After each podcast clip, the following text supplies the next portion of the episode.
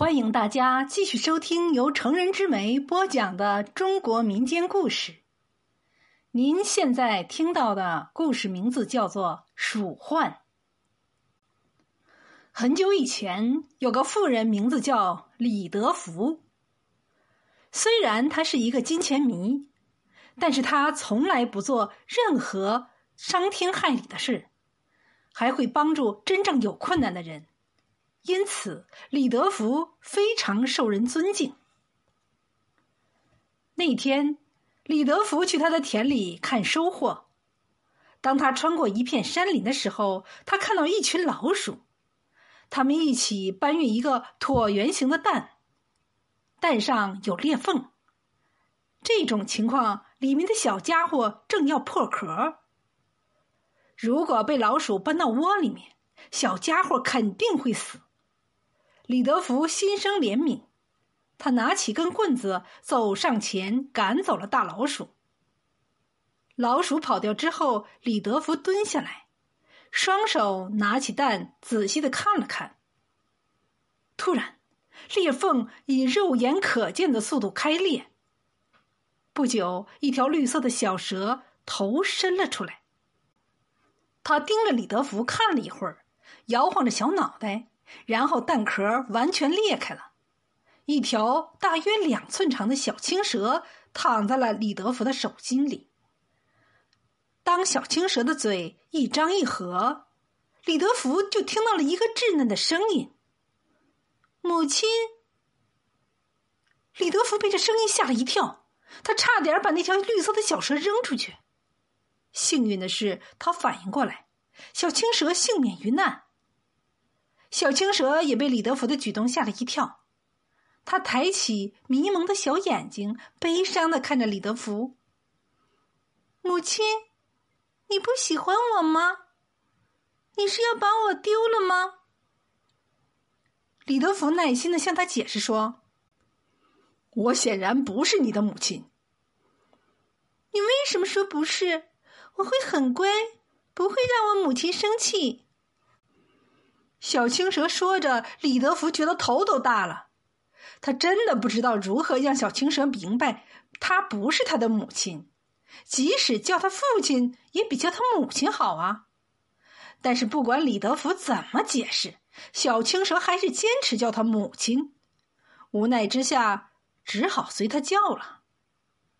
他把小青蛇带回家，名字取为小青，小心的喂养。几年之后，小青蛇长成了一条大蛇。它不再喜欢待在狭窄的院子里面，而是喜欢在野外玩耍。有一天，小青在半夜回来了。他对李德福说：“母亲，我要走了，我的族人来接我回去了。”李德福虽然不情愿，但他也知道小青不适合与人相处。所以他不情愿的把小青送走了。转眼五年就过去了。这一年有老鼠患的麻烦，到处都是老鼠，它们爬过田野，毁掉了所有的庄稼，然后老鼠开始攻击每一户人家，偷走他们能偷不能偷的东西就毁坏，一时间人们没有食物吃。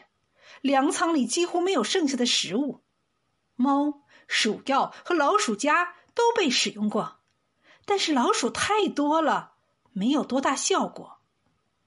李德福很聪明，在鼠患刚开始的时候，他把大部分的食物装在袋子里面，挂在空中，周围布下了很多的陷阱。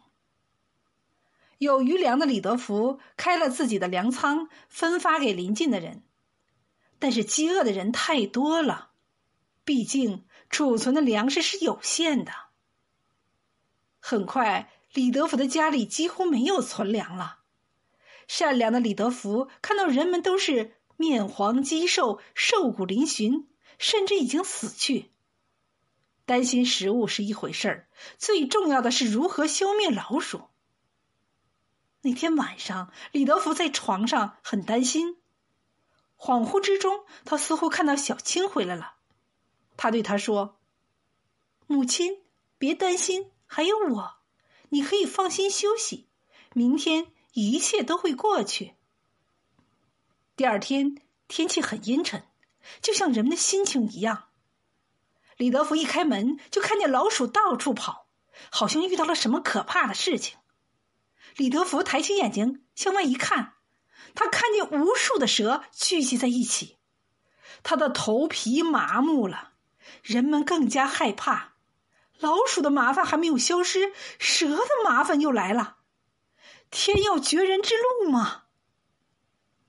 但是很快，人们发现蛇只是在吞噬老鼠，而没有伤害人。这时，李德福也看到了小青，这群蛇完全听从他的命令，就像蛇王一样。老鼠很快就被消灭了，剩下的几只在老鼠洞里颤抖着，不敢出来。